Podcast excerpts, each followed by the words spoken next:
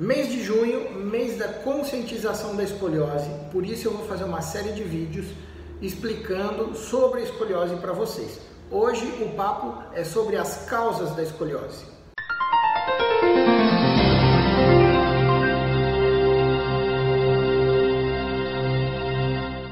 Se você tem escoliose ou conhece alguém que tem, compartilhe esse vídeo, já se inscreve no canal, manda para todo mundo porque isso é muito importante. Milhares de pessoas sofrem com escoliose no Brasil e não têm acesso a tratamento muitas vezes. Então esses vídeos podem chegar a essas pessoas e serem uma forma de ajudar essas pessoas que têm escoliose. Falando sobre as causas da escoliose, elas podem ser divididas, tá? Então eu vou fazer uma divisão rápida e didática para vocês.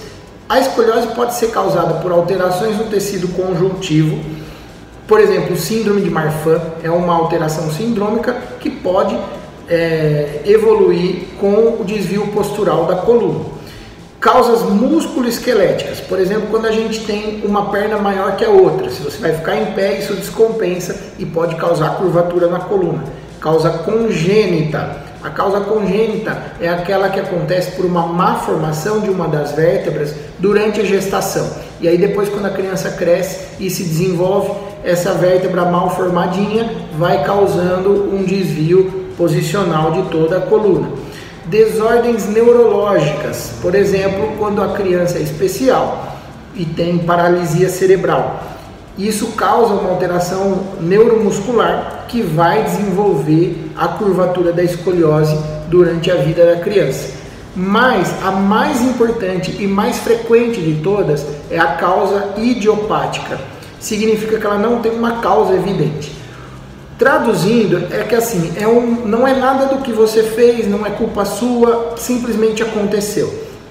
A medicina ainda não descobriu o porquê que aquela escoliose acabou se desenvolvendo naquela pessoa. Mas existem várias teorias. Uma, da, uma das teorias, por exemplo, é a teoria genética, que algum fator genético, algum gene ali tem alteração e predispõe ao desenvolvimento da curva.